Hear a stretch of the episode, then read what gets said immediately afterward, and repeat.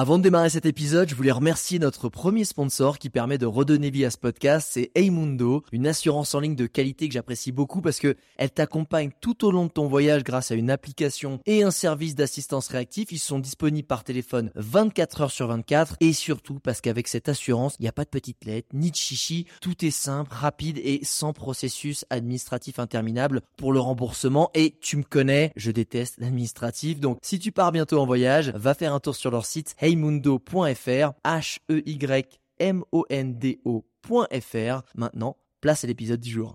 Regarde-moi ça J'ai l'impression de faire la dégustation. Ça c'est de la vie Ah c'est magique cet endroit C'est absolument dément. Et le spot est juste incroyable Ça joue vraiment à quelques centimètres On va s'enfoncer un peu dans la forêt. Bon ok bon ok Tout le monde est absolument gentil. C'est ça la vie. Bonjour internautes et bienvenue dans ce nouvel épisode de Je t'emmène en voyage. Et aujourd'hui je t'emmène pour une traversée des États-Unis mais pour une traversée un peu particulière parce qu'elle est en autonomie et elle est pieds nus. Et on est aujourd'hui avec Louri the Explorer. Et Louri comment ça va? Je me porte à merveille. Écoute, j'aime bien que tu un petit nom de code, Louri aka The Explorer sur sur Instagram. En fait, je suis je suis très content de te recevoir sur sur ce podcast parce que euh, encore une fois, j'essaie toujours que les invités soient euh, très différents, que soient diversifiés dans l'approche, que ce soit des aventuriers, des photographes, des entrepreneurs, des explorateurs et des gens qui ont fait voilà des choses un peu particulières et des aventures qui sortent des sentiers battus. Et quand tu m'as dit bah ouais, moi j'ai traversé les États-Unis pieds nus, euh, j'ai dit ça, ça c'est sympa. Mais avant qu'on parle vraiment de cette aventure, est-ce que tu peux, pour ceux qui te connaissent pas, rapidement te présenter, c'est quoi ton background, tu sors d'où, et comme ça on va pouvoir mieux comprendre peut-être pourquoi tu as fait cette aventure. Alors, euh, salut, ben, moi je m'appelle Louri. Euh, voilà, j'ai 32 ans. Euh, je suis papa de deux petites filles aujourd'hui, ce Ah, n'était pas le cas au moment de mon, de mon, de mon expédition, enfin de mon aventure. ouais. Et en fait, euh, moi je suis issu d'une famille de baroudeurs, euh, de, de, de crapahuteurs, et donc j'ai grandi un petit peu avec cet esprit d'aventurier dans la nature, comment se faire des cabanes, plein de choses comme ça. Cool. Et puis, euh, euh, quand j'étais jeune, puisque mon aventure s'est déroulée quand j'avais à peu près euh, 25 ans, Ouais. Euh, j'ai fait, avant de partir en voyage, quelques bêtises qui m'ont interdit de, de, de quitter le territoire, malheureusement. Et donc, C'est génial, tu veux dire le territoire français?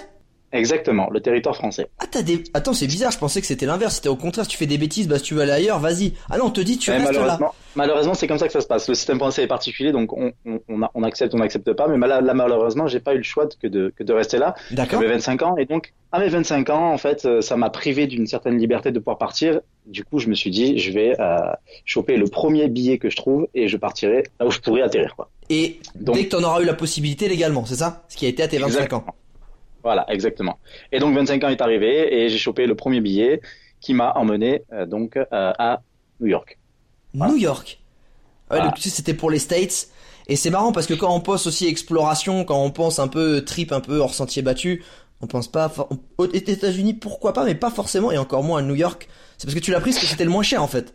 Non, en fait, je l'ai pris euh, parce qu'il y avait une espèce de, de, de, de concours avec euh, l'achat d'un bijou et il s'est retrouvé que ben il y avait euh, ou les Amériques ou euh, des pays d'Europe et ça m'a propulsé en fait euh, sans que je sache, c'était un petit peu la, roulette russe, sans que je sache aux États-Unis. Et donc, ben, effectivement, moi qui n'y connaissais vraiment rien déjà au voyage seul, à l'expédition et à, à l'aventure, je me suis retrouvé aux États-Unis avec euh, 500 euros en poche. Euh, mon sac de 25 kilos parce que j'y connaissais rien que j'avais extrêmement mal fait et euh, mon voilà mon, mon mon courage pour euh, pour aller euh, dé- défier un petit peu euh, ce grand pays puisque qui m'a toujours un peu mine de rien atterri enfin, Ouais, m'a un impressionné. petit peu Bah, il fait impressionné, puis Ouais, clairement, clairement. Mais alors, comment c'est venu de d'un jeune qui connaît rien, qui a son sac à dos avec 500 balles en poche et que et qui voilà, qui a envie d'explorer le monde parce que malheureusement t'as pas pu le faire avant, et t'arrives à faire une exploration un peu dingue des États-Unis et pieds nus. Que- Pourquoi t'en es arrivé là? Qu'est-ce qui s'est Raconte-nous comment c'est passé? T'es arrivé à New York, t'étais perdu, tu t'es t'as claqué tes 500 balles en deux jours et après t'étais dit bah j'ai pas le choix. C'est vrai? Super bien résumé effectivement c'est super bien résumé puisqu'en fait euh, New York euh, ben, pour un garçon comme moi qui ne le savait pas à l'époque est une ville extrêmement chère donc j'ai atterri à New York déjà il y avait 45 minutes euh, rien que pour aller dans la ville de, donc de, de l'aéroport ce qui m'a déjà coûté 40 dollars la première nuit 125 dollars et puis là j'ai très vite compris qu'il fallait que je parte de la ville euh, puisque euh, même dans un euh, dans un hostel tout était surdimensionné pour chercher euh, la bonne auberge jeunesse je pensais que c'était à deux blocs. On m'a dit c'est à deux blocs, mais en fait c'est carrément à deux pâtés de maison. Donc ça a commencé comme ça, vraiment dans la dureté et la réalité des choses aux États-Unis. Ce qui fait que j'en ai vraiment bien chié dès le départ. Et je me suis dit bon ben déjà la ville c'est pas fait pour moi. Il va falloir que je trouve quelque chose qui ne coûte pas d'argent. Et ce qui ne coûte pas d'argent ou qui, qui allait me faire économiser mes 500 euros, c'était de partir euh, effectivement et pieds nus parce que ben moi je me suis toujours baladé sans chaussures et que c'est pas quelque chose qui me qui me fait spécialement envie. En fait, je l'utilise que quand je fais aujourd'hui des expéditions extrêmes, mais mais là à l'époque euh, moi je, je portais pas de chaussures et j'en porte toujours pas. Mais du coup, euh, ben, j'ai décidé tu dis ça genre normal, excuse-moi, mais je reprends un peu le truc parce que c'est pas genre alors, que tu sois australien sur Byron Bay, que tu portes pas de chaussures, ok, ça fait partie du lifestyle, tu vois, Laurie. Mais euh, quand tu dis que t'as jamais porté de chaussures, c'était déjà pourquoi et, et, et pourquoi tu continues à le faire alors qu'il y a le confort des chaussures finalement? Ben voilà, en fait, après chacun voit midi à sa porte, mais c'est vrai que moi, euh, l'été, en fait, qui, qui, qui pour moi est une euh, a été pendant toutes ces années très important, fait qu'on vit sans, sans, sans chaussures. Sauf que nous, ben ici, moi, j'ai l'opportunité d'avoir vécu au bord de la mer au Cap Ferré, donc en fait, ça m'a propulsé à vivre sans, sans chaussures tout le temps, aller au marché, aller faire du bateau, aller faire de la voile, euh, du surf, plein de choses. Et donc du coup, on, on s'habitue à ça. Et à chaque fois que j'ai avancé dans l'âge, les étés ont été un petit peu plus grands. Et donc du coup, de deux mois, on est passé à trois, quatre, cinq, six. À la fin, la moitié de l'année, je vivais pieds nus. Et un jour, j'ai décidé en fait de plus du tout mettre de chaussures puisque je me sens mal en fait dans une paire de chaussures. Et, Et- mais j'imagine parce que tes pieds doivent être vachement écrasés. Enfin, genre tu peux pas rentrer tes pieds sont très larges. Non mais t'es un peu en mode Frodon. On va on va pas. T'as des pieds de hobbit, on va pas se le cacher. C'est drôle, on m'a- on- voilà, effectivement, c'est ça qui revient. On m'appelle souvent le Hobbit. Ah ouais, bah t'es un peu plus grand et baraqué, ça on va pas se le cacher. Mais sinon, euh, Mais- enfin pour avoir des vues des pieds de papou, tu vois, euh, j'ai eu la chance de rencontrer des papous, les mecs sont pieds nus tout le temps. Euh, c'est du Pirelli quoi déjà en dessous, c'est-à-dire que t'as puis, des très large, très plat et très large, et ce qui fait que maintenant la, pro- la vraie problématique, c'est de, c'est pas de trouver euh, euh, une chaussure, c'est juste de rentrer dedans, et donc du coup, bah, je- j'en porte le moins possible, à part quand je pars en expédition en, en extrême froid, mais sinon aujourd'hui, je, je ne mets pas de chaussures toute l'année, puis j'ai la chance d'habiter dans une ville à Biarritz où je peux même aller faire mes courses dans les supermarchés pieds Ah, nus. je peux dire. tout faire. Ah d'accord, j'allais dire parce que on te voit pas, on te regarde pas bizarrement. Maintenant à Biarritz, c'est un petit peu, euh, c'est bah Oui, bobo cool, c'est pas grave, c'est. Exactement. Exactement, c'est très surfeur. Et donc les mecs leur tombent derrière les comptoirs entre midi et deux, donc forcément, marcher pieds nus toute l'année. Bon, je te rassure, je suis quand même regardé euh, bizarrement, mais maintenant les gars du quartier me, me connaissent. Et euh, effectivement, voilà, je suis, je suis aussi connu pour ça, pour euh, euh, voilà l'homme marche le, Louri le hobbit, dans- c'est ça.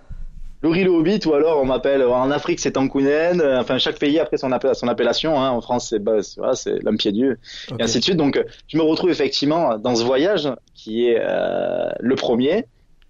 Et en fait, pieds nus, avec mes euh, plutôt 375 euros, puisque ben, j'avais déjà cramé euh, le taxi et une première nuit. Cool. Et donc, je me dis, ben, il faut que je parte, quoi. Il faut que je parte, euh, que je que je me débrouille. Donc, en fait, vient, enfin, naturellement, l'idée de marcher. Maintenant que t'as su qu'il fallait que tu sortes de cette ville pour et tes économies et parce que ça te correspondait pas à ce moment-là, t'as pris quelle direction à partir de New York? Et surtout, pourquoi? Bah, alors après, moi, j'étais bête, euh, j'étais vraiment inconscient. Et, euh, et puis, euh, je voulais vivre le rêve américain, donc je me suis dit, il faut aller à Miami. Donc, qu'est-ce que j'ai fait? J'ai commencé à descendre la côte en allant à Miami. Et de là, on commençait les péripéties euh, malchanceuses ou alors loufoques, enfin, vrai? tout ce qui peut Genre être lié. Ah oui, C'est rare parce que non c'est rare, c'est rare parce que d'habitude les gens qui partent un peu dans des trips un peu bizarres, les mecs sont quand même vachement bien préparés, tu vois. Et j'ai l'impression que toi ça a été l'inverse, tu t'es préparé pendant en fait ton trip. exactement. Et alors qu'est-ce qui s'est passé en fait? Eh bien alors, euh, bah, sur la route, par exemple, pour aller de, de, de New York euh, à, à, à Miami, qui est quand même assez longue, hein, qui m'a pris euh, plus de plus d'un mois et demi, euh, si je me souviens bien. Mais Eh t'étais en stop, t'étais en stop? J'ai fait du stop, là, hitchhiking, mais il ne marche pas du tout là-bas, hein, le, le, le, le hitchhiking, et puis très dangereux à ce qui paraît, mais je me suis quand même lancé dans, dans, dans cette aventure et j'ai pas été pris une seule fois en stop. Attends, donc j'ai T'as marché. jusqu'à Miami? J'ai marché jusqu'à Miami, ouais. J'ai marché jusqu'à Miami. Ça m'a Oh. pris euh, plus d'un mois et demi pour atteindre Miami. J'ai fait quelques bus entre entre temps, mais franchement, c'était euh, très long et très périlleux puisque en fait, il a fallu que j'alterne euh, la marche, euh, le dodo et et donc dans certaines euh, dans certains endroits en fait, qui qui sont pas du tout euh, de la nature. Euh, il faut que je m'habitue à, à dormir à- dans des grandes dans des grandes villes. Euh, comme euh, Washington DC où en fait je dors dans des caniveaux parce que je peux même pas rentrer dans les églises. Enfin, je- et à l'époque, je parle pas du tout anglais. Je suis vraiment nul, quoi. Donc, je me retrouve avec mes 300 balles euh, en poche à aller à Miami à dormir à travers des caniveaux, dans des prés, dans des parcs, à me faire euh, ramasser par la police parce que c'est interdit. Enfin, des réglementations ne sont pas du tout comme en France. Donc dormir dans un parc, par exemple, c'est. Mais attends, t'avais une tente? Tu, tu dormais comme ça, à même, euh, à même le. le- J'avais une tente, un hamac, euh, j'avais plein de choses pour camper en fait. Moi, je me- je m'étais mis en tête de camper un peu partout. où Je Et tu pouvais aller, pas poser ta tente dans la ville, dans un petit. Ouais, t'arrivais pas à trouver des esquives. Impossible, impossible. Donc du coup, euh, j'ai j'ai mis un du coup, c'était quoi en fait ta technique? T'étais là, tu dis, c'est bête, mais tu te mets sur ton banc et parce qu'aux États-Unis, on connaît qu'il y a aussi des vols, des, potentiellement des vols avec des armes. T'avais ton sac accroché à toi, tu dormais. Comment ça se passait? T'avais pas peur? Moi, j'ai pas peur parce qu'après, euh, j'ai un instinct, euh, on va dire, je, je vais l'appeler instinct de survie, qui est quand même assez développé et que j'ai pu mettre à l'épreuve pendant ce voyage. Donc déjà, ben, je voyage jamais sans, sans une ou deux machettes, voilà, pour commencer. D'accord. Donc ça, ça, ça dissuade vachement. Voilà. T'es en train de dire, alors si tu sais que ça dissuade, t'es en train de dire que tu l'as déjà utilisé pour dissuader. Dans d'autres pays, effectivement. D'accord, ok, très bien, on y reviendra. Exactement. Donc je me retrouve, euh, voilà, avec mes machettes, mon couteau, et puis après je mets des espèces de fils qui sont reliés à mon poignet dès que je dors, euh, à- accrochés à mon backpack. Si quelqu'un essaie de me braquer, ça me réveille directement. D'accord, Enfin, juste de pas mal de techniques pour euh, pour pour pas perdre mon matos puisque j'ai vraiment que ça quoi. bien sûr. Voilà. Donc euh, je me retrouve à arriver à Miami et puis bon bah, c'est vrai que ça m'a pris un mois et demi, c'est très très long. Et puis Miami c'est pas du tout ce que j'attendais quoi. Ah, c'est- j'étais comment? Par... Tu, tu pensais quoi? Non, mais surtout, tu t'imaginais quoi? Et tu, tu as trouvé quoi? Ben je m'attendais à je sais pas, c'était Eldorado avec des plages euh, très sympas et tout ça. Au demeurant c'était présent, mais surtout il y avait la, la démesure de de toutes les Amériques dans cet endroit-là puisque c'est c'est un endroit où il y a plus rien qui compte, c'est la fête à tout prix. Moi j'étais j'ai en plus je voulais aller à Miami Beach donc c'est vraiment vraiment là où tout se passe, les hostels sur la plage et puis, puis je me rends compte que tout est encore plus cher. Enfin, mais je fais une super rencontre, euh, un Germain qui est très sympa avec moi, un Allemand, et qui me dit, euh, Ah ben, écoute mec, je vois que t'es en galère et tout, euh, je te paye une semaine d'hostel qui était 10 dollars la nuit quoi. Et donc euh, Ça va, ça va. que- Ouais, ça va. Et pas loin de la plage et tout, et donc ben je commence à, à profiter et à cramer le reste des 300 300 euros qui me restent. Mais attends, d'habitude, là, là, sur le trajet, t'as fait comment pour manger? Tu mangeais quoi? Des noodles réchauffés à chaque Ouais. fois Alors manger, c'était j'ai j'ai beaucoup bu essentiellement, mais j'ai perdu beaucoup de poids, presque 20 kilos pendant l'expédition.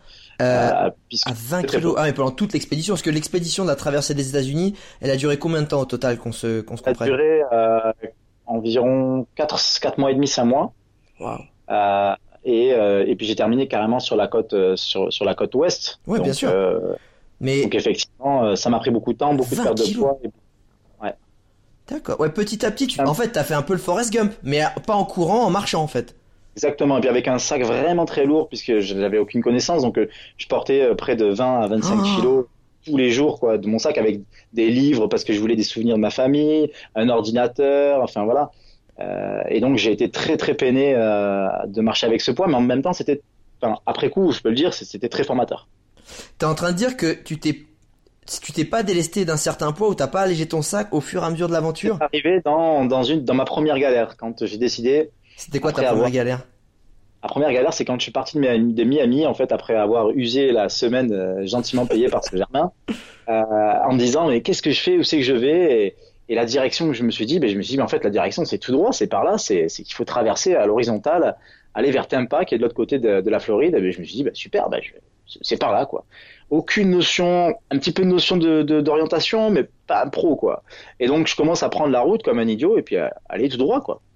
Et donc, tout droit, puis d'un coup, je, Enfin, au bout d'un jour, moins de maison, puis à un bout d'un moment, plus du tout de maison, et puis à un moment donné, je suis dans les Everglades.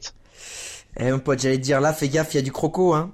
Il y a du croco, mais c'est surtout que euh, il Y a pas d'eau. que ça, il y a, y a du, y a du moustique, il y a de l'insecte, il y a des trucs qui sont vraiment. Donc j'arrive à me débrouiller, à traverser une partie des Everglades tant bien que mal, sauf que je me perds. Donc la première grosse galère, T'es en train de me dire que tu t'es me- perdu dans les Everglades et t'es là aujourd'hui? T'es bon je me toi perds dans les Everglades avec mon sac de 20-25 kilos, mon ordinateur qui ne sert plus à rien du tout, mes livres euh, que j'aurais beau lire, euh, mais effectivement qui ne me serviront pas pas À longtemps. survivre, non?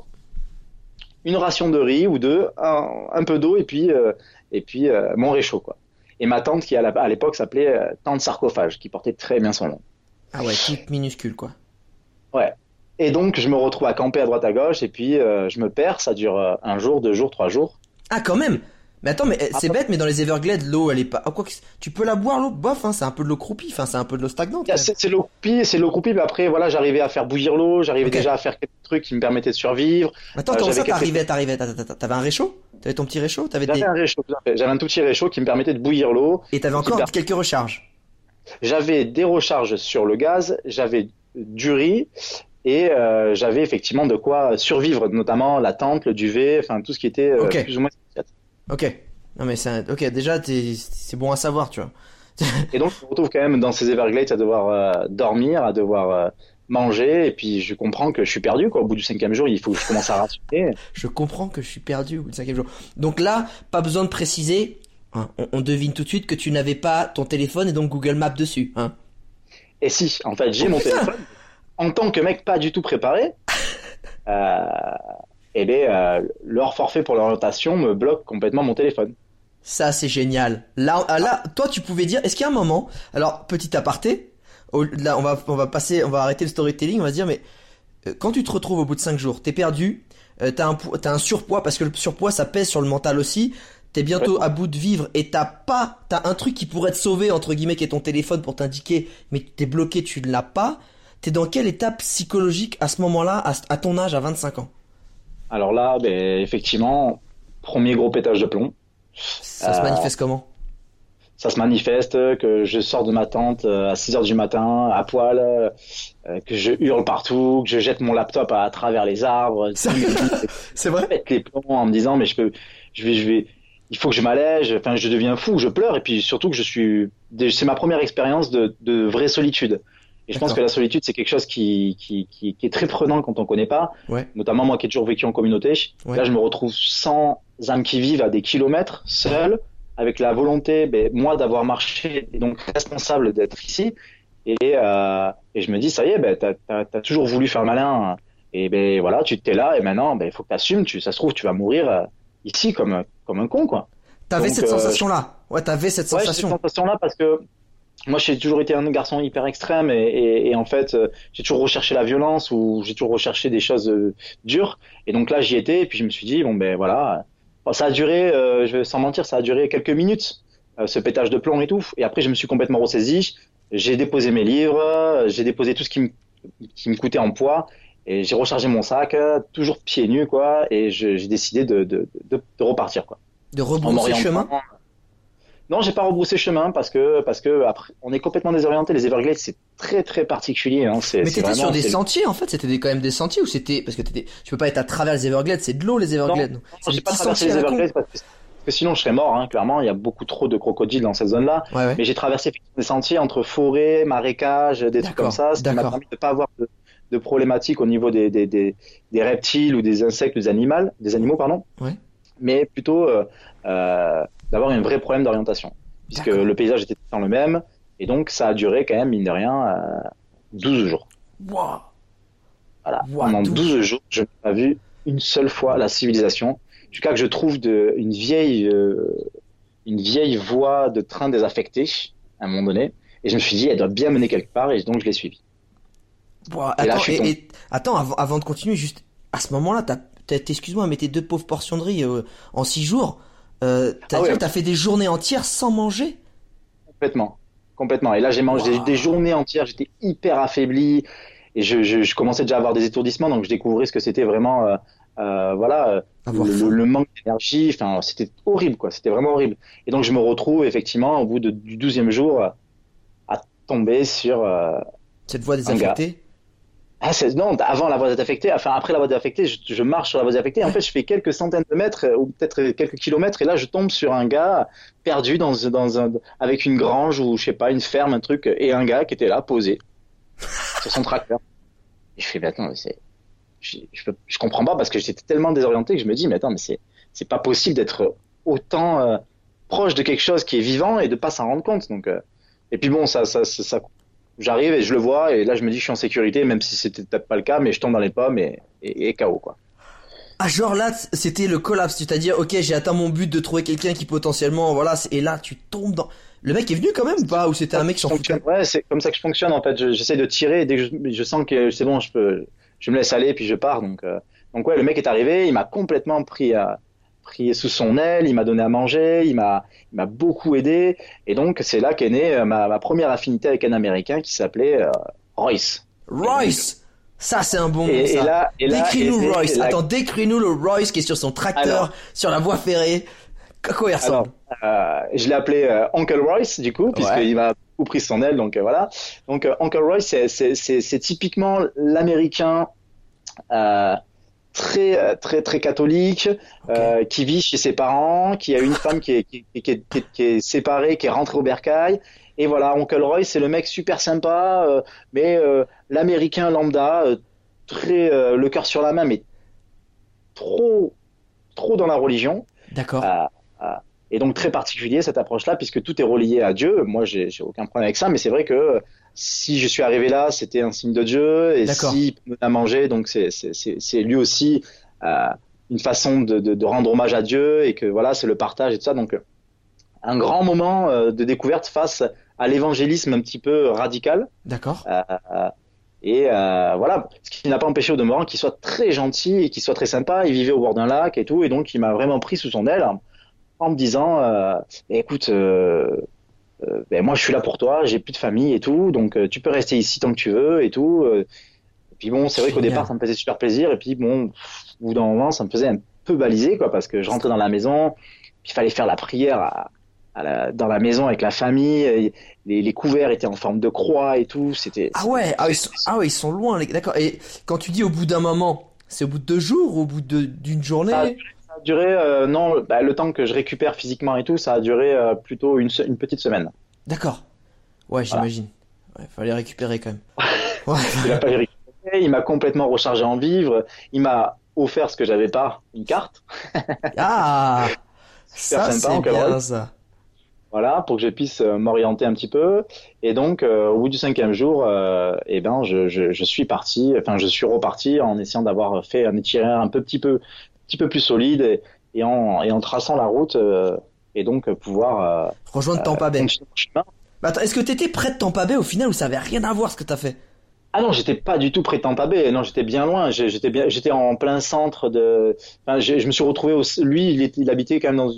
sur la côte est, la côte ouest, mais c'était quand même assez, Ouais. assez euh, loin de la mer. Ah. Ah oui, complètement. Donc euh, pas du tout. Et donc, euh, ben voilà, je reprends la route hein, et, et, et continue cette marche où euh, ben, euh, je passe par, par, par, par toute cette côte et, et je, je, je rencontre des gens. Et donc là, le voyage est, est beaucoup plus euh, sympa puisque Uncle Royce m'a quand même filé euh, de l'argent, m'a quand même Ah. pas, d'argent, ce qui me permet en fait de pouvoir avancer, de manger euh, et de m'en sortir tout, Putain, tout le c'est- long. c'est fou ça. en rationnant. Attends, mais c'est bête, mais t'as 25 ans, tu sors d'un, je sais pas, tu sors de, de, de la France où finalement t'as vécu des choses comme tu dis assez dures, peut-être pas mal des choses un peu conflictuelles, peu importe sur les thématiques sur lesquelles c'était. Et là t'arrives, t'as un mec qui te voit. Alors ok, pour ses raisons à lui, il te prend sous son aile, mais le mec, il te, il a une générosité sans limite. Ça t'a, ça t'a fait un truc, ça t'a, ça t'a enfin je sais pas, ça t'a fait quoi dans ta tête? Moi, Ça m'a complètement bouleversé en fait, de, puisque c'est vrai que je m'étais fait une idée de- des États-Unis déjà pour commencer, qui, qui, qui est ultra faussée sur le fait que il y a ce côté effectivement euh, très démesure, comme euh, j'ai pu le rencontrer à Miami ou dans les grandes villes. Euh, mais il y a, mais ce qui m'a vraiment touché aux États-Unis, c'est que contrairement à ce que je, je, je m'étais fait comme idée, ce qu'on a pu en dire à- quand j'habitais en France, c'est Ouais. que les gens sont très très dans le partage, très aidants. Et on m'a beaucoup aidé dans les grandes villes pour trouver les auberges jeunesse. On m'a épaulé dans, dans, à me payer des, des, des, des repas quand j'étais à Miami. Alors que, enfin, j'ai trouvé que c'était pour ma première fois aux États-Unis, un peuple qui était assez, assez, Généreux, finalement. assez généreux, ouais. Bien que très, très, très extrême, hein, puisque, euh, notamment à Miami, c'est vrai que moi, quand, euh, je, quand j'ai, quand je me suis posé une semaine, j'ai eu l'occasion de faire quelques fêtes et tout ça, et on me disait, euh, ici, euh, mon, mon garçon, il faut vraiment pas s'embrouiller parce que euh, les gars sortent avec des armes euh, en boîte de nuit, on les fouille pas parce que ça fait, enfin, c'est considéré comme un des, des paradis mondial, quoi. Donc, du coup, ils rentrent avec, avec leurs armes dans les boîtes et il y a un mort par jour environ. Ouais, je me dis, Ouah.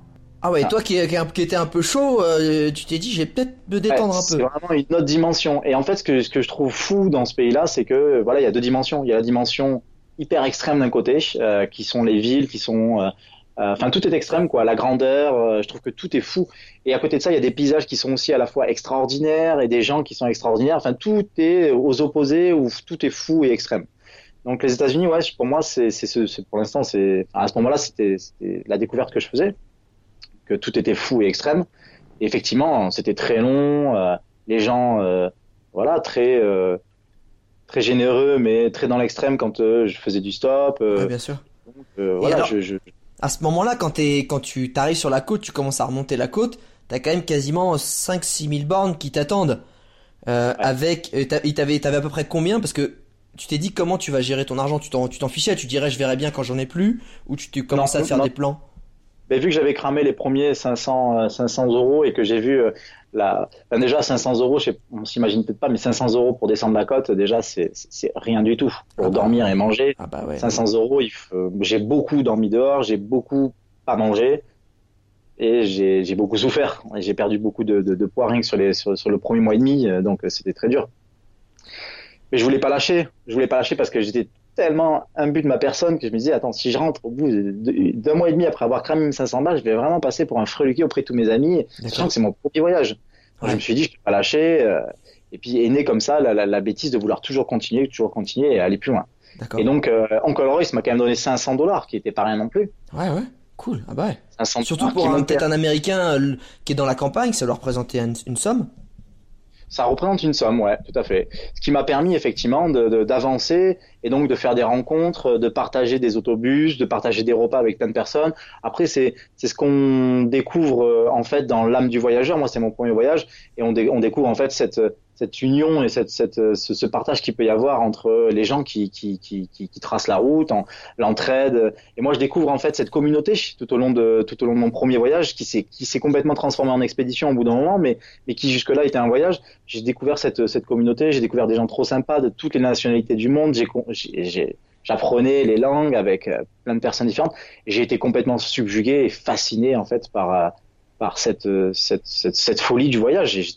Pas une seule seconde, j'étais déçu en fait de toutes les rencontres que j'étais en train de faire, Ah ouais. malgré le fait que ça soit très dur, que je marche, que je souffre, que j'ai pas beaucoup d'argent, je, je me suis dit c'est, c'est incroyable comme sensation. Et comment tu faisais? Parce que souvent, quand on fait une expédition ou une aventure qui est comme ça, euh, euh, hors société, parce que quand je dis hors société, c'est hors des sentiers battus, qui est, qui est pas dans les, dans les chemins traditionnels de voyage et de tourisme, comment tu faisais pour rencontrer les gens?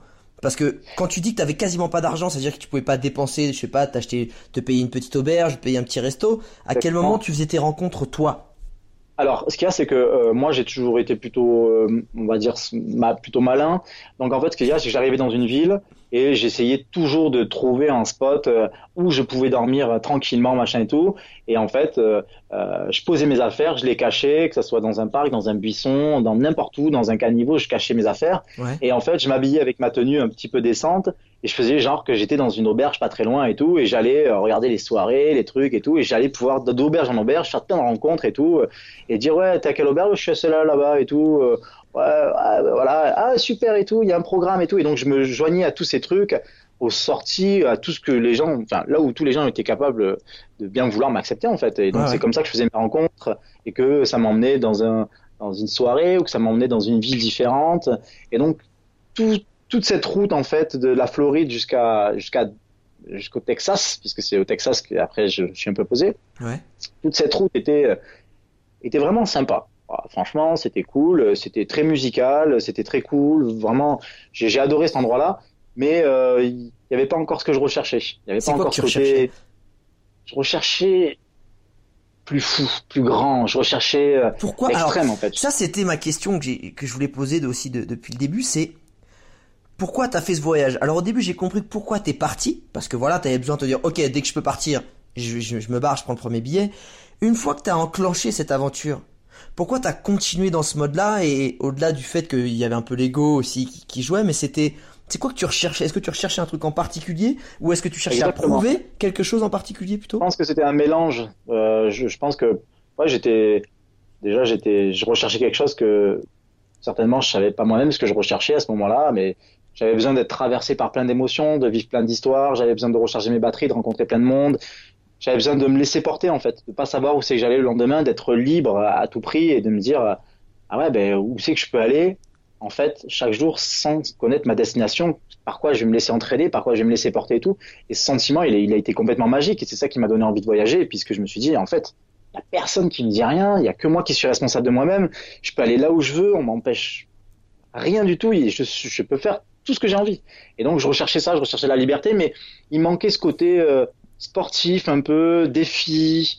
Bien que j'étais déjà dans un gros défi, mais il manquait quelque chose de plus, voilà, exceptionnel au niveau des paysages, de plus, voilà, au niveau des rencontres, quelque chose. C'est au Texas que ça, a, que ça a cliqué. Tu t'es dit là, faut que je parte sur autre Alors chose. au Texas, ouais. Au Texas, ça a été génial parce qu'au Texas, en fait, euh, euh, et donc j'arrive donc euh, à Houston, quoi. Et donc à Houston. Euh, bon. Comme le français qui connaît, mais vraiment rien fifre, qui, qui pue à la page et qui regarde, t'as qu'à trop regarder des dessins animés et tout, je me suis dit, putain, mais moi je veux voir des Indiens, quoi. Ouais, effectivement, à Houston, ça va être compliqué, à part peut-être. Ah, enfin, à Texas, euh, je suis dans le Texas, donc je me suis dit, je vais aller, je vais. Texas, c'est quand même. Mais j'y connaissais rien, j'étais nul, quoi. Et je me dis, bon, ben voilà, je vais, je vais, je vais chercher des Indiens. Et j'entends parler, en fait, d'une reconstitution de village euh, euh, avec des ranchs et tout. Euh, euh, je me rappelle plus ce nom, mais c'était, incroyable. Et donc, ils ont, ils ont reconstitué des vieux saloons, un vrai village entier, en fait, dédié, ouais. qui est très, qui, qui, qui, qui, est très touristique, en fait, qui est un attrape-nigo, mais, ouais, ouais. mais qui est authentique, guillemets. Donc je me mets en tête d'aller là-bas. Euh, et puis bon, mais c'est toujours la, la, même histoire. Euh, j'ai peu d'argent. Sauf qu'à ce moment-là, je, je, sortais avec une fille euh, ah. qui décide de m'envoyer de l'argent. Ah, Monsieur est gigolo. Entre temps, on a trouvé un petit boulot saisonnier. Monsieur gigolo, mais c'est bien, c'est bien. J'ai pas fait le gigolo, mais disons qu'en France, elle a, elle a, été tellement peinée de voir où c'est que j'en étais qu'à l'époque, elle, elle, elle s'est dit je vais, je vais l'aider quoi, parce que le, le pauvre mec galère, il galère tout seul là-bas aux États-Unis. Donc elle m'envoie de l'argent et ça me permet beaucoup plus de facilité sur les déplacements, euh, beaucoup plus de facilité sur euh, les, les peut-être les, les, petits hébergements, les trucs comme ça et la nourriture. Donc je reprends un peu du poil de la bête à, à Dallas et puis je vais dans ce village euh, où là, ben, je, je décide quand même d'économiser mon argent. Je fais pas, je fais pas l'idiot. Et je me dis, ben, je, je vais, euh, je vais, il faut que je dorme chez quelqu'un, quoi. Ah ouais. Donc je me mets en tête de, de, de, cogner aux portes et tout. Puis alors là, je mange des noms, rebond sur rebond, c'est un nom et tout. Et puis d'un coup, une porte s'ouvre. Et là, un mec, franchement, il devait faire deux mètres, quoi. Un monstre. Je, Déjà, pour que toi tu sois impressionné, c'est que vraiment le mec devait être balèze. Ah non, hyper balèze, quoi. Puis très charismatique. Et puis je lui dis ouais, j'ai besoin d'un, enfin, et tout en anglais avec un anglais. Je te, je te laisse passer les détails. Mais Hello, my name is Louri. Ouais. Uh, I live in France. I sleep uh, in your house, uh, machin et tout. et donc il me fait, euh, il me dit rien. Il se décale sur le côté de la, et puis il me dit en gros genre rentre, rentre chez moi quoi. Putain, je fais pas un hello, rien, il se passe rien, on parle pas et, et donc et, je le vois, il est en train de, de j'entends juste le bruit du couteau qui est en train de peler la pomme, schling comme ça, tu schling. Et puis je me dis mais qu'est-ce que c'est cette scène de film? Je commence à pas être rassuré et tout, et puis, puis bon, ben, j'attends, je, je, suis posé, je suis à table, il me, je, genre, je me fais il me fait m'asseoir et tout, et puis je fais, ok, je commence à essayer de lui parler, il me répond pas du tout et tout. Je fais, putain, c'est quoi ce délire, quoi? Je me sens hyper mal et tout. D'un coup, il se lève, il tire un rideau, tac, et là, il me montre ah un lit, un lit de camp. Okay. Je, fais, je regarde ma montre, 16 heures, je fais ok, il faut aller au lit, c'est déjà, c'est maintenant, ok, il y a pas de souci. Donc je commence à me mettre sur le lit, je me dis putain, c'est spécial, mais bon, il y a une liquette et au moins je, je, je peux, euh, faire une sieste tranquille. Voilà, je vais pouvoir dormir. Donc je pose mes affaires et tout, et, et puis là d'un coup le, le, rideau se réouvre et le mec me, me fait juste un signe de, de, de, de le suivre. Quoi. Donc j'y vais et là il avait sorti deux shots à table tranquille. Et il me sert un, il me sert un, un, un, un shot de son alcool et tout, et puis il me regarde, il se sert, tu sais, mais pas un sourire, et pas une parole surtout. Bah il s'est dit, de toute façon le mec comprend rien à l'anglais, autant pas se faire chier. Hein. Ouais, carrément. Et je, je, sais pas ce qu'il s'est dit, mais en tout cas c'était ouf quoi. Et donc là il lève son verre, tu sais, ouais. et puis, et puis, et puis, bon bah je lève mon verre, hein. et là il boit et je bois, et là je deviens vert.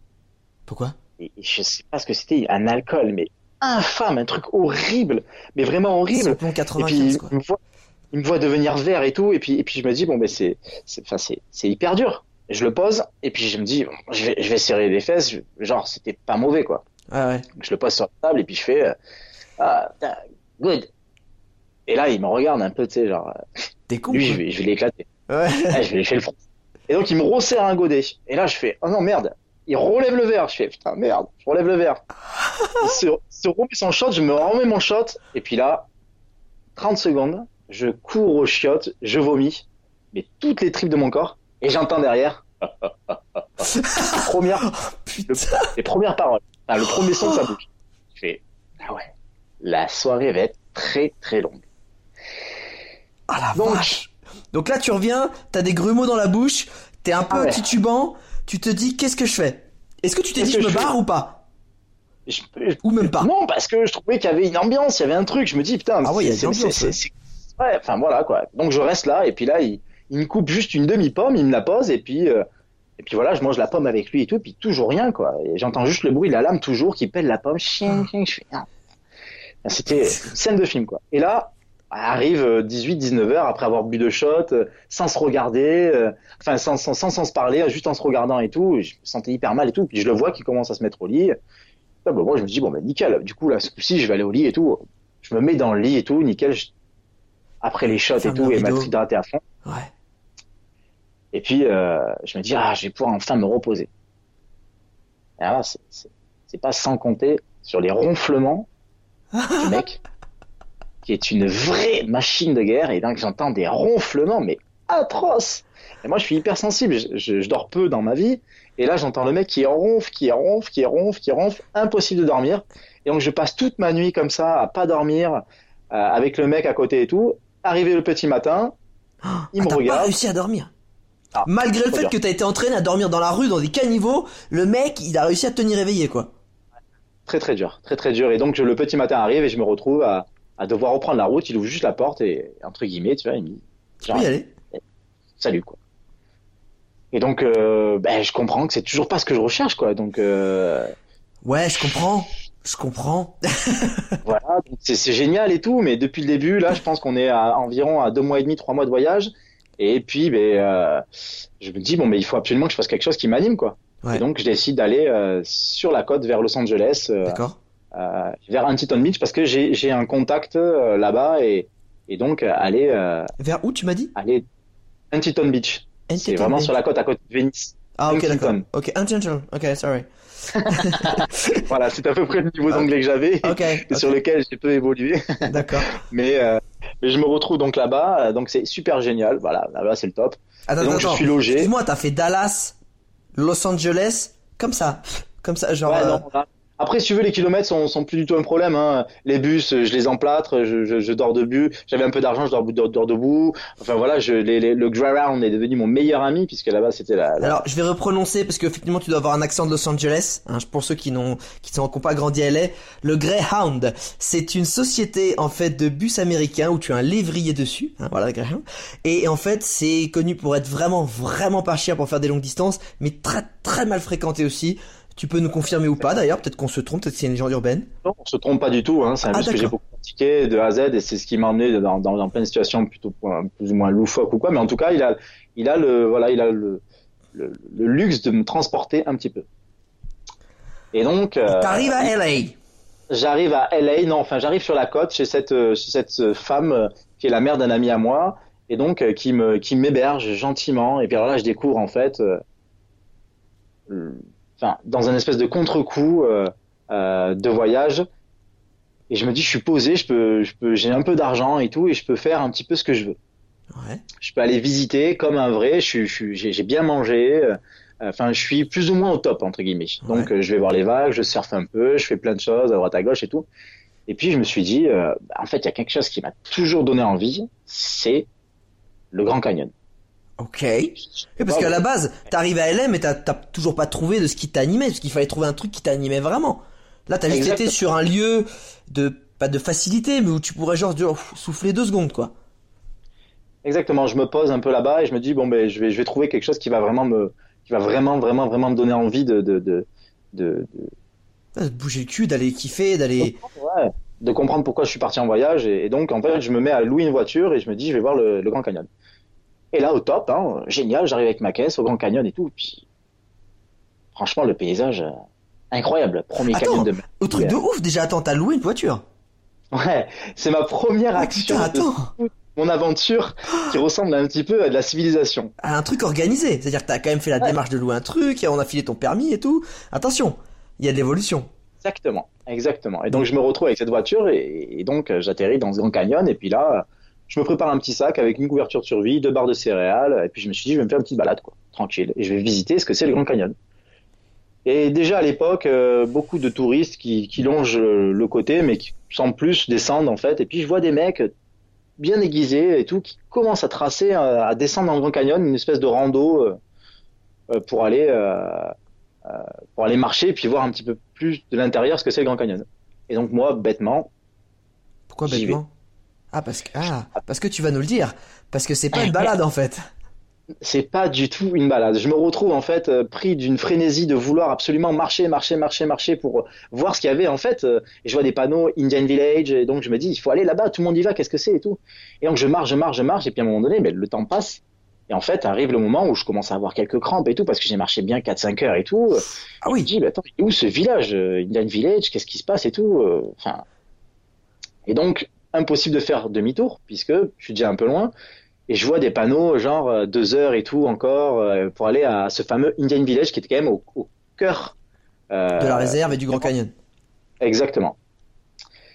Et donc j'arrive au bout de presque, on va dire entre 3 et 6 heures de marche à Indian Village en pleine nuit. Et là, je me rends que Il y a rien. et et si, il y a des mecs qui sont là et tout, puis je vois au loin une torche et tout. euh, Je fais putain merde, qu'est-ce qui se passe et tout. Et, et donc euh, je vois une torche et tout, et je vois, hey, hey, et je vois un mec qui, qui commence un peu à, me pousser ou à me poser plein de questions et tout. Et puis moi je suis pris de panique et tout. Je me dis mais attends mais mais j'ai, enfin qu'est-ce que je fais là et tout. Et en fait il fallait, je comprends qu'il fallait réserver des tickets pour avoir une place pour dormir au cœur du de- de- du, du village. Ah. Et moi, forcément, pas un dinar. Je suis parti avec ma barre de céréales et ma couverture de survie et puis une frontale, un couteau, enfin le minimum pour faire une petite balade, quoi. Ouais. J'ai 6 heures dans les pattes et je me dis, bon, ben, je vais aller, euh, je, vais partir du village et puis je vais aller me, me poser quelque part, quoi. Donc je, je sors du village, j'esquive un petit peu. Ah, le- donc le mec quand même te dit mec tu peux pas avancer quoi. Tu peux pas venir, c'est pas possible. Non, ouais, un peu impossible. Et donc, du coup, il me met des... je commence à l'esquiver, je le vois avec ses coups de torche et tout. Je me dis, je peux pas gratter euh, l'amitié en me mettant quelque part, ça marche pas. Et donc, euh, je vais me poser en fait au, au bord de, euh, de Colorado River. De Colorado C'est River. comme ça. Ouais. c'est ça. Et donc je me pose là et tout, et puis je me dis bon bah super, nickel, je vais me faire une petite nuit pépère et tout, euh, à la belle étoile, euh, tout était réuni, ça me paraissait plutôt bien. Et donc je déplie mon duvet euh, entre deux, deux trois caillasses et tout, et puis d'un coup, et il se met, il se met à pleuvoir. Au Grand là, Canyon. Ouais, au Grand Canyon. Il se met à pleuvoir. Et j'a- et j'avais, et j'avais donc, je me rappelle un conseil que, m'avait donné la, la personne chez qui j'étais. Elle me dit, la seule chose qui est dangereux euh, dans le Grand Canyon, c'est la montée des eaux qui est extrêmement rapide et qui est tellement puissante qui embarque tout sur son passage. Et donc je me dis, attends, ça- ok, bon ben je vais me réfugier. Et donc je remonte en Laurie, t'es pas un peu le genre de mec qui a la Shkumun, toi? Qui à chaque fois il j'ai arrive le truc, euh, hein? Il arrive beaucoup de trucs mauvais, mais à l'arrivée, euh, je m'en sors tout le temps et je suis un mec qui, qui suis plutôt hyper chanceux. Et donc là, je remonte en fait en amont et je me cale dans un endroit et, et puis là, je me petit rituel, donc je redéplie mon petit mon petit euh, mon petit euh, duvet et tout, je me, trempé. je me faxe dedans et tout. Un peu trempé, mais ça allait, pas l'intérieur et tout. J'ai bien réagi, j'ai réagi assez vite et tout, et puis Ok, cool. et puis je commence à m'endormir. Nickel. Et là, d'un coup, je sens une énorme piqûre sur mon bras gauche. Je chope, je sens qu'il y a quelque chose qui est sur mon bras gauche, je chope avec ma main droite, et là, carrément, pam, ça me repique sur le doigt. Quoi? Et puis, une Un douleur, Un scorpion je commence à, souffrir, mais vraiment mal. Je, je, je mets un coup de torche, j'allume ma frontale, un scorpion. Oh putain Ah toi t'as vraiment pas de bol Mais pourquoi il t'a piqué? Tu lui as rien fait, tu lui as marché dessus en fait. Il était au chaud, tu lui as roulé Je sais dessus. pas ce qui s'est passé et tout. Un scorpion me pique. Et je commence à avoir une douleur, mais incroyable et tout. Premier Oh réflexe. Et alors là, en deux secondes, je vois le scorpion. Il se passe moins d'une minute. Je tue le scorpion et tout. Et je n'y connais rien. Et tu Les prends avec couleurs, toi, tu je connais gardes. rien. Je connais rien en couleurs, je connais rien. Et, et alors, forcément, c'est pas un film. Je le jure que c'est pas un film. Ma vie défile. Ah ouais. Ma vie défile et je me dis, ça y est, ben, mec, enfin, t'as fait le malin. Et ben, tu vas mourir comme un con tout seul au bord du colo- de, de, de la rivière avec ton scorpion et, ta paire de couilles qui te sert plus à rien du tout. Et tu vas mourir comme un idiot ici, maintenant. Et pendant 30 secondes et tout, ma vie défile. Je pense à ma famille, aux gens qui m'aiment et tout. Je me dis, je vais mourir, je vais mourir. Et là, 30 secondes plus tard, l'instinct de survie qui reprend le dessus. Je sors mon couteau. Je me dis, il m'a piqué au doigt. Je vais me couper le doigt. Quoi? Non, pardon, tu te fous de ma gueule? T'as pensé à ça? Mais faut arrêter de regarder les films. Ouais, exactement. Je, je me dis, mais j'ai que ça et tout. Et, je- et donc, je me dis, mais non, mais en fait, mec, je, je regarde mon doigt et je me dis, mec, si, si tu coupes ton doigt, il va falloir que tu te coupes le bras. Et je, je me dis, mais parce qu'il m'a piqué deux fois. Et donc, je me dis, Ah, c'est con comme, donc- ouais, comme raisonnement, c'était pas top du coup. donc c'est pas top. Et donc, du coup, je commence à faire que des vieux réflexes et tout. Je me pisse dessus euh, pour essayer avec euh, la. Euh, comment t'as fait pour te pisser sur le bras? Parce que c'est pas évident d'arriver Ouais, à remettre le je- jet. D'abord sur, Ok, non, ça. sur la main et tout. Enfin, j'essaie d'user de toutes les techniques possibles que je connais et tout. Pour me- Et puis, enfin, et je finis par me dire, mais tout ça en l'espace de moins d'une minute.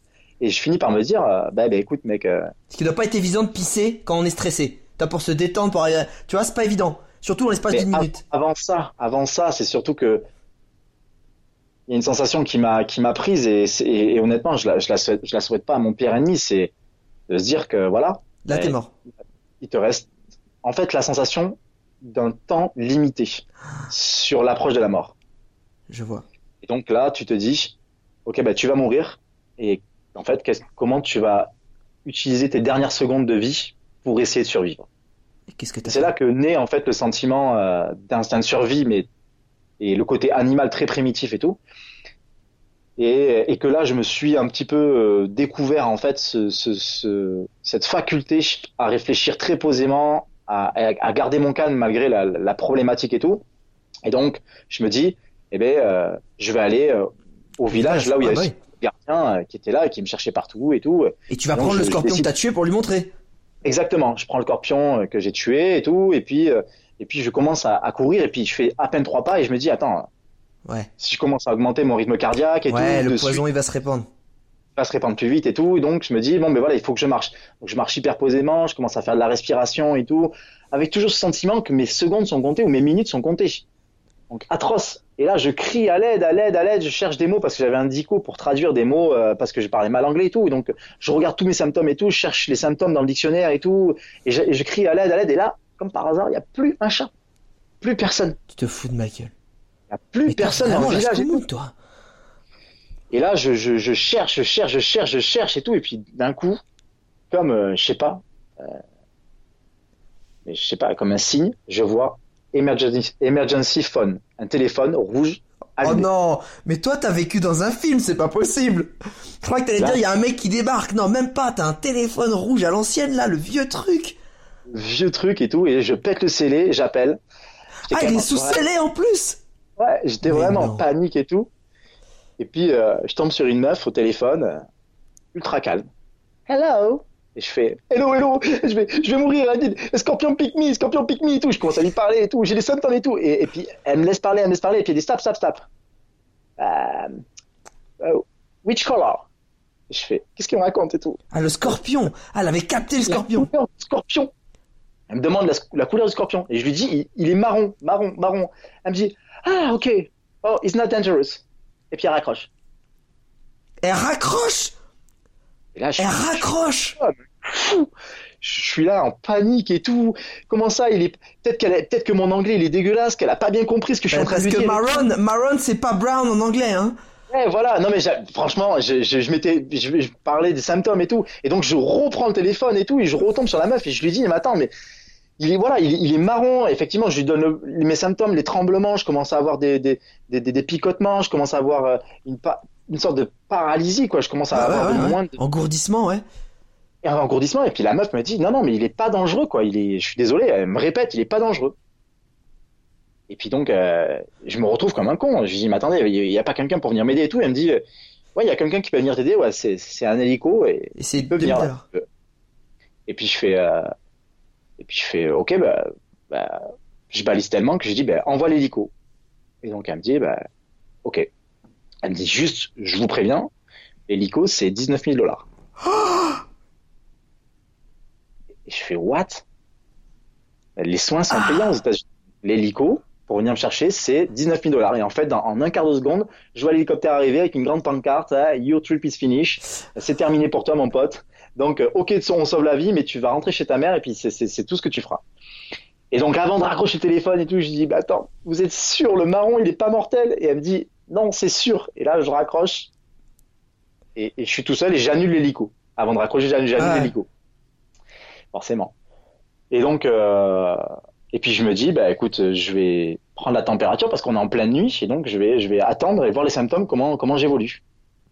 Et là, je commence à, je suis un peu à l'ancienne, j'avais, j'avais un peu d'argile dans mon sac euh, pour, pour des. Pour absorber le venin? Sur ouais, la, donc sur je, me, je, me, fais un cataplasme d'argile, je me mets un minuteur dans, avec mon téléphone et tout pour euh, pour me réveiller toutes les 10 minutes pour voir si je commence pas à tomber dans les pommes ou qu'il y a quelque chose qui se crée en fait, qui se passe et tout. Je me pique sur la plaie et tout et puis passe une heure, deux heures et là paralysie complète du bras. Je ne peux plus bouger. Paralysie de la main à droite.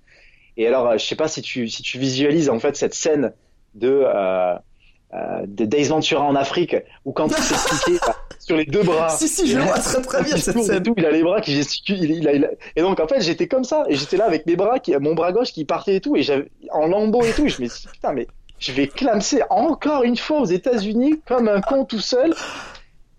Et là, je vois des randonneurs partir avec des frontales et tout. Et je me dis, voilà, il me reste une seule chance. Je vais partir et je vais remonter. Attends, mais t'as pas été voir ces gens-là leur dire, vas-y, fais un truc. Eh, je, je, leur dis, je, je leur dis que j'ai ça et tout. Et puis, et puis, et puis, les Italiens, ils comprenaient rien et tout. Et puis, ils me disent, ah, mais mec, on peut rien pour toi et tout. Et puis, ils me laissent là, quoi. Et puis, comme j'avais appelé les secours et tout, ils peuvent rien de plus pour moi, quoi. Donc, je me retrouve euh, avec mon bras paralysé des Ventura et, et ma main paralysée en lambeaux. Et puis, je, je me dis, écoute, mec, là, il te reste plus que ça. Il faut repartir. Et donc, je commence à repartir. Et là, erreur fatale. Ah. Erreur fatale parce qu'en fait. Au lieu de te reposer euh, et de laisser passer le venin. Exactement. Ah, le venin se propage dans tout le corps. Et donc, en fait, plus j'avance, plus je commence à avoir les crampes de la veille. Et en fait, le venin crée des atrophies des muscles qui, qui fait que au bout de, de 4-5 heures de marche.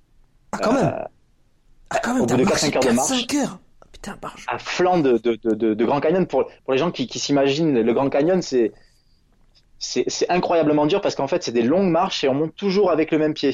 En fait, c'est des longs paliers. C'est on marche, on fait deux pas et on remonte avec le même la, la, même cuisse. Et donc en fait, je fais forcer toujours le même muscle avec la même cuisse et donc on alterne, mais c'est par série en fait. D'accord. Donc je fais travailler mes muscles et donc je commence à avoir des crampes qui m'empêchent de marcher et tout. Jusqu'au moment donné où je, je, suis obligé de me rapprocher en fait de la de la paroi pour pas tomber, je me dis parce que je, je commence à tomber et tout à cause de l'atrophie et puis je commence à manquer d'eau encore une fois et le soleil se lève. Et donc euh, je me dis bah écoute il n'y a pas le choix quoi. Il n'y a pas le choix, tu es tout seul, tu es à mi-chemin euh, parce que c'est beaucoup plus dur en fait de monter par ce passage parce que c'est un passage qui est, qui est en zigzag et pour remonter et tout qui est beaucoup plus dur que le premier que j'ai fait. Et donc, euh, je décide de remonter, je m'arrache mon t-shirt, je me fais des garrots à pratiquement tous les membres de, de, de, de, mon corps, les mollets, les cuisses et tout, pour éviter la, la, contraction. Et chaque pas, à chaque pas, je me dis que je vais, je, vais arrêter. Et à chaque fois que je me dis que je vais arrêter, je me dis que je vais mourir là, maintenant. Wow. Et donc, c'est la seule fois de ma c'est la seule fois de ma vie où en fait j'ai, j'ai, c'est à, à partir de là que je me suis découvert cette, cette, cette rage en fait cette rage de vivre qui a fait que euh, à chaque pas je me suis dit que j'allais mourir, que j'allais m'arrêter et à chaque fois je trouvais une énergie pour faire un pas supplémentaire et ça a duré 18 heures. Quoi? 18 heures? À monter. Mais t'as pas fait, croisé des mecs qui t'ont aidé? Et ce qui s'est passé, c'est qu'en fait, euh, sur, sur la remontée, comme j'étais entre pile poil dans la période où les gens partaient parce que c'était le petit matin d'en bas ouais, ouais. qui commençait leur, leur, ascension, je croisais personne. Euh, les gens prenaient le temps, en fait, c'était le matin, donc ils devaient déjeuner, j'imagine, je sais même pas qui c'est qu'il y avait en bas. Et en fait, en haut, les gens ne descendent pas aussi bas. Ils font juste 100 mètres ou 200 mètres, et puis en fait, ça s'aventure pas de plus bas que ça. Ouais. Et donc moi, je fais un pas, et, et puis je... Et puis en fait, je, je peux plus avancer, quoi. Je peux plus avancer. Je suis parti, il était 2-3 heures du matin, et la journée passe, et le soleil avance, et plus j'avance, et plus il fait chaud, et plus je peux pas marcher, plus je suis en déshydratation, le venin qui se répand avec mon bras. Et donc là, euh, bah, franchement, je, je, je pensais que j'allais. T'es pas tombé dans les pommes une seule fois? Non, je suis pas tombé dans les pommes, mais je sais pas comment ça s'est passé. C'est juste que je suis arrivé et, et, donc je suis tombé comme par hasard à 200 mètres de l'arrivée à un moment donné. Mais je te dis ça, j'ai pleuré tout ce qui me restait d'eau de mon corps. C'est-à-dire t'as deux gouttes deux petites larmes. Ouais, pas beaucoup. La petite larme. Et là, c'est la petite larme pour un autre film. La, la petite larme de Tour Montparnasse infernal. Ah, petite, non, mais j'ai beaucoup beaucoup pleuré. J'ai beaucoup pleuré parce que c'était vraiment très dur et parce qu'effectivement, ben, je, je, je comprenais ce que c'était euh, le concept de l'expédition en fait, et qui, qui démarrait. En fait, c'était ça. Euh, le plutôt ce qui était plus beaucoup moins l'aventure qui commençait à se transformer vraiment en expédition un petit peu de survie. Ouais. je comprenais en fait, c'est c'est à partir de ce moment-là que je me suis dit, euh, euh, voilà, que qu'il faut puiser certains, certaines, certainement quelque chose en soi pour pour y arriver. Et donc euh, j'ai mis ouais effectivement énormément de temps euh, entre le moment où je suis parti de 3 heures du matin et le moment où je suis arrivé. En fait, il faisait nuit quand je suis arrivé en haut. Je suis parti en haut. Je suis arrivé, je suis parti à la nuit. Je suis arrivé, je suis arrivé la nuit. Et je suis tombé sur un couple de, Fran de Français qui m'a ah. qui m'a pris sous son aile. Ah enfin Putain les gars. Putain les mecs, enfin des mecs qui déjà je vois trop les gens genre excuse-nous, on a rien, on a on a que des pansements donc débrouille-toi. Allez ciao. Ah, mais après, horrible ça. Comme ça que ça se passe hein, malheureusement. Euh, il y a beaucoup de gens aussi qui qui qui qui ont pas envie et qui minimisent le, la gravité des faits. Et donc je me retrouve à je me retrouve à, à voilà aux États-Unis, euh, enfin pardon à remonter au Grand Canyon, effectivement à me, à me nourrir un petit peu. Et en fait ce qui s'est passé c'est que euh, mais vu que j'ai effectué une boucle dans ce trek, je suis à des kilomètres de la voiture avec laquelle je suis venu. Ah d'accord, t'es pas revenu sur ta bagnole, putain, mais ça va être horrible en fait. T'es arrivé, mais t'es pas encore vraiment arrivé. Oui, Le deuxième effet qui se coule de merde. Non, trop dur. Ok, du coup c'est français qui quand même sont un peu là et qui franchement font plaisir pour le coup. Exactement. Dis-moi qui t'ont conduit à ta voiture. Dis-moi ça. Ils m'ont, ils m'ont pas conduit à ma voiture, ils m'ont beaucoup épaulé, ils m'ont beaucoup aidé. Et en fait, ils m'ont trouvé les lignes de bus qui faisaient le, le, les navettes pour aller de parking en parking. Et donc, à partir de là, effectivement, j'ai pu aller à ma voiture. Et, et, et en fait, c'est toujours pareil. Effectivement, ce fameux effet qui se coule, puisque ben, je suis au Grand Canyon, j'ai la main paralysée, le bras paralysé, et j'ai une voiture. Ah, c'est chiant pour conduire. Bah non, c'est une automatique. C'est une automatique, et c'est effectivement ce qui m'a sauvé. C'est oh, le fait que ça soit enfin, t'as as un petit truc qui, qui, était pour toi.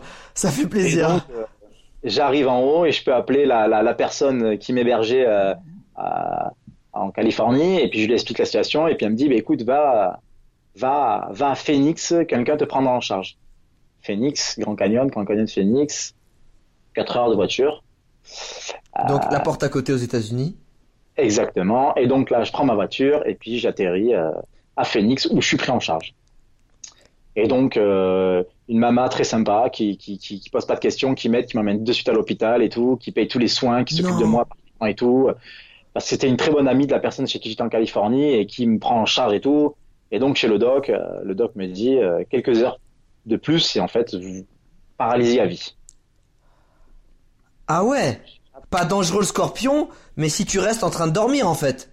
Pas, pas si tu... Pas mortel, en fait, pas mortel en soi, euh, le scorpion, mais par contre, la paralysie, euh, voilà, crée, euh, crée, crée un, quelque chose qui, qui oxygène plus le, le, le, muscle et qui fait que ben, ouais. le, le, tu peux plus bouger ton, ton muscle et puis tu peux avoir une paralysie. Oh, la panique quand il te sort ça, le mec. Et donc fauteuil roulant, puisque ben, du coup j'ai des grosses atrophies des muscles, des, des, des, des, des jambes, donc impossible de marcher pendant deux jours, fauteuil roulant, avec mon bras et ma main paralysée à presque devoir me faire nourrir euh, comme euh, un survivor de je sais pas d'où. Euh. Et là, ben, Vous avez fait fois, quoi, monsieur Oh, j'ai été me balader au Grand Canyon. D'accord. Ouais, et puis en fait, il y a plein de choses qui. C'est ce voyage-là qui m'a permis de faire mes armes sur sur la violence, sur la dureté, sur la préparation que et sur l'envie aussi que j'avais envie de de, de, de, de, vivre des choses beaucoup plus extrêmes comme celle-là. D'accord. Mais peut-être plus encadré, peut-être plus encadré et peut-être plus. Euh, Qu'est-ce que plus Qu'est-ce que, excuse-moi, je te coupe. Qu'est-ce que ça t'a finalement euh, Parce qu'après, quand tu parles des de ces autres expéditions, j'aimerais bien que tu nous parles de ce que tu as fait après. Mais avant ça, c'est quoi les leçons finalement que que t'as tirées de, de, cette aventure? Les leçons, que ce soit personnelles, que ce soit dans le voyage, les grandes leçons. Tu te dis ça, grâce à ça, je sais ça, ça, ça et ça, et que finalement c'est des règles que t'as gardées toute ta vie grâce à ça. Complètement. Ça, ça c'est vachement important que tu dis ça parce que c'est vrai que la, la, plus grande leçon, c'est par rapport déjà à la solitude. D'accord. Euh, c'est quoi la solitude, en fait, la plus grande leçon que j'ai tirée, c'est que moi, je suis, voilà, ça, m'a, ça m'a poussé dans une grande introspection par rapport à moi, ouais. par rapport à comment je pouvais vivre les choses. Ouais. Et cette solitude, en fait, de se retrouver à chaque fois en, en situation de survie, d'être seul, ça m'a beaucoup connecté à moi et ça m'a, ça m'a beaucoup fait m'écouter. Ça m'a beaucoup permis, en fait, de me découvrir, de savoir les capacités que j'avais, d'aller puiser au fond des limites. Et ça m'a donné une énorme confiance en moi et ça m'a dit, ça m'a permis en fait de me rendre compte que ben, dans ces situations extrêmes, je suis quand même capable de m'en, de m'en sortir. Donc ça a été une très grande leçon par rapport à une leçon d'humilité par rapport au fait que ben, euh, je suis capable de faire certaines choses euh, qui avec certaines capacités, mais à la fois ma, dé, ma débilité et, mon inconscience m'a mené dans des endroits et des situations complètement extrêmes qui ont duré hein, pendant quelques années encore, mais qui devenaient de plus en plus maîtrisés et, et qui, qui, maintenant le deviennent complètement. Mais voilà, les grandes leçons, c'est surtout effectivement euh, bah, cette histoire de solitude et puis, et puis, et puis effectivement euh, euh, que je pouvais trouver l'extrême d'une autre manière que euh, dans la non-organisation. D'accord.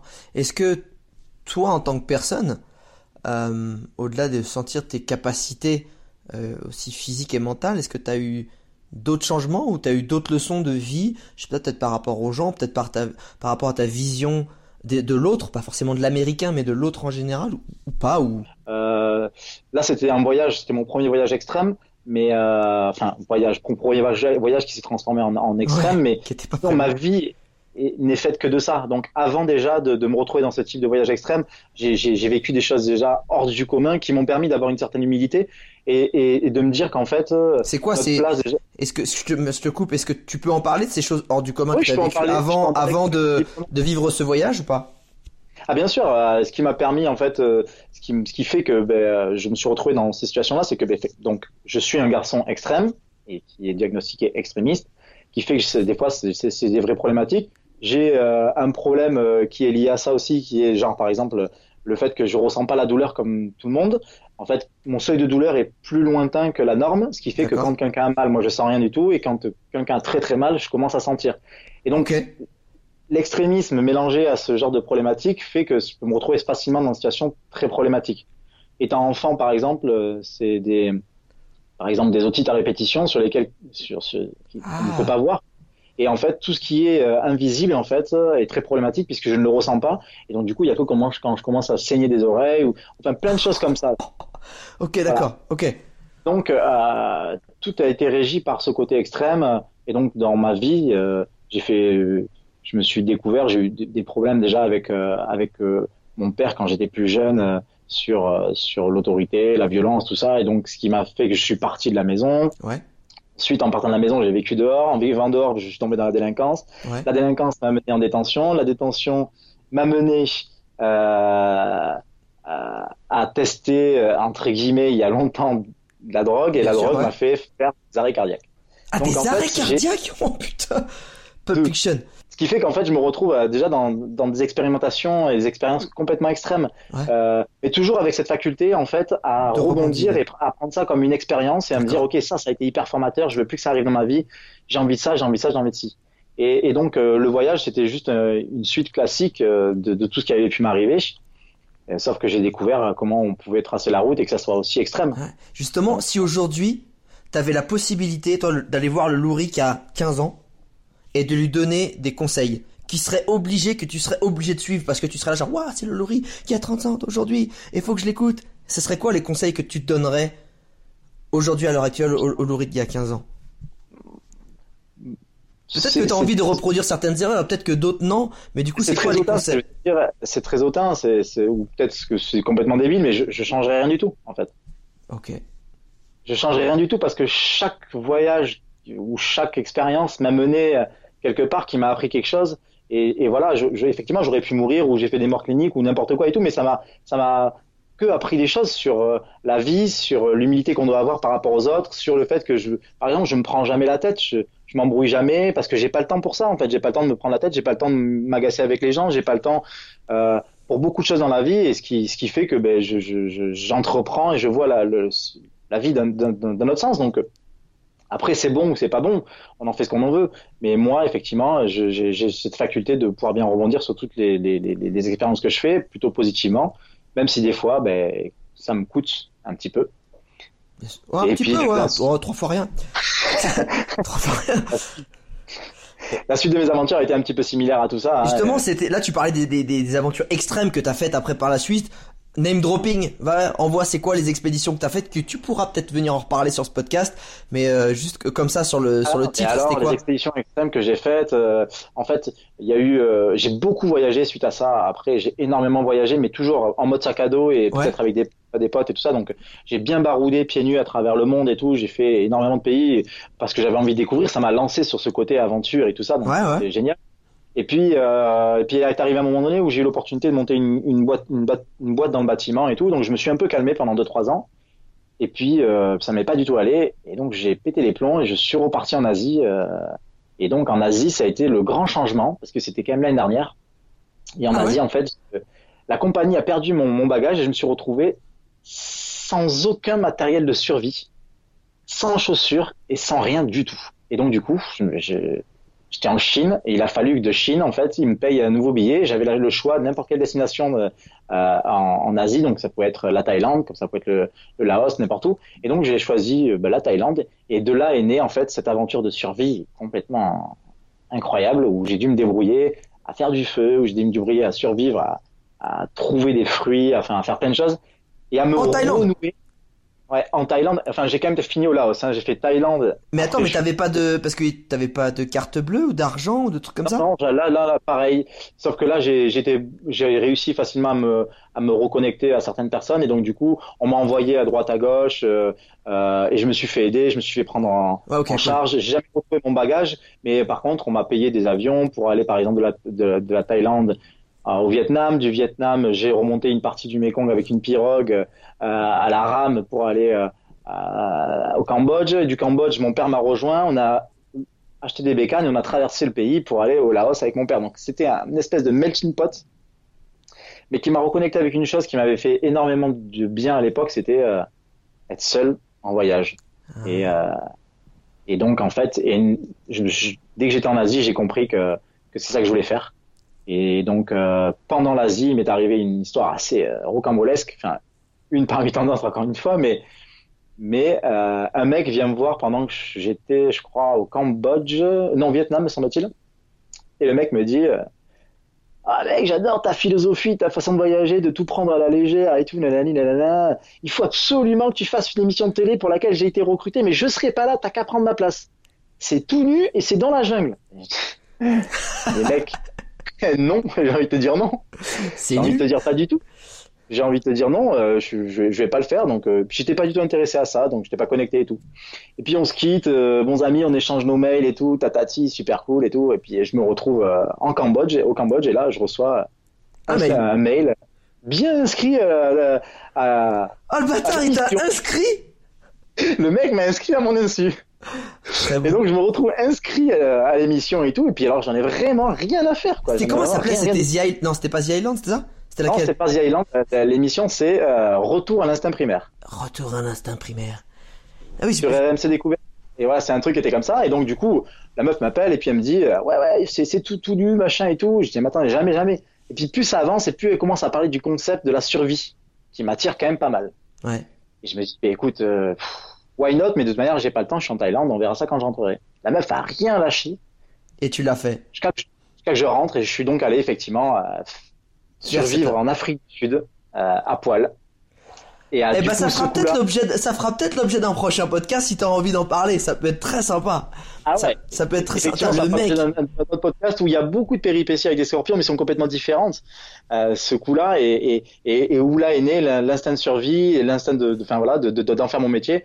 Et là, ben maintenant, je, je, je, je fais plus que ça. Je suis reparti traverser le désert des Bardenas pieds nus, et ensuite, je- Quand tu dis que c'est ton métier, c'est qu'aujourd'hui tu, tu offres aussi des, tu fais des stages de survie. Tu. euh, Ça, c'est en- pour parler en fait, les, ça, ça va, ça va se créer. Je vais faire des stages de survie, ouais, Ouais, cool. des stages d'initiation. Ouais. Euh, notamment, j'avais envie, euh, j'ai eu plein d'idées d'emmener des influenceurs en stage découverte. J'ai eu envie de faire des découvertes avec les enfants. Euh, ça, c'était pour gagner un petit peu d'argent, mais surtout, le, le but de l'opération, c'est de, de pouvoir, moi, partir en expédition seul. Euh, voilà, comme j'ai pu le faire après euh, l'émission, je suis parti dans le désert, euh, pieds nus, encore une fois, et en autonomie totale à traverser le désert. C'était assez incroyable. Ouais. Et, euh, et ensuite, euh, ben là, j'organise ma prochaine expédition en Islande, euh, qui n'a plus rien à voir puisqu'on part dans l'extrême froid, Ouais. et où je pourrais pas être pieds nus. Mais Ouais. c'est un très gros défi. Est-ce que, est-ce que dans toute cette aventure, en tout cas pour la part pour les États-Unis, t'as eu quand même euh, des moments de grâce, c'est-à-dire dans toutes ces galères. Ok, j'imagine que ça t'a fait du bien de voir que euh, tu étais arrivé en haut du Grand Canyon, ou alors de voir le mec quand t'étais cru mourir. Mais au-delà de ces moments de où c'est bon, t'as survécu à une épreuve très difficile. Est-ce que t'as eu des moments de grâce? Je sais pas, des fois ça peut être euh, tu conduis et que t'as un coucher de soleil, ou tu es en train de siroter une pina colada parce que t'as une super rencontre? De quoi? Complètement. J'ai eu énormément de, mom- de moments de grâce, ouais, tout à fait. J'ai j'ai pu savourer plein de choses. euh, Est-ce que t'en as comme ça qui te reviennent en Oui, bah, rapidement? bah, le, le- franchement, le premier qui me revient, effectivement, c'est en haut de ce Grand Canyon, c'est la beauté du paysage. C'était incroyable, c'était magnifique, c'était beau, c'était. Moi, j'avais jamais vu de paysage aussi grandiose, et donc je, je suis resté là pendant des heures avant de faire ce trek, posé sur ce flanc de, de, de falaise, à, à admirer cette beauté de paysage et me dire que c'était, c'était, comment c'était possible. Et oui, effectivement, c'était un très grand moment de grâce qui, qui a duré. Et ça m'est aussi beaucoup arrivé euh, face au, au Pacifique, parce que c'est la première fois que je voyais le Pacifique quand j'étais euh, en Californie.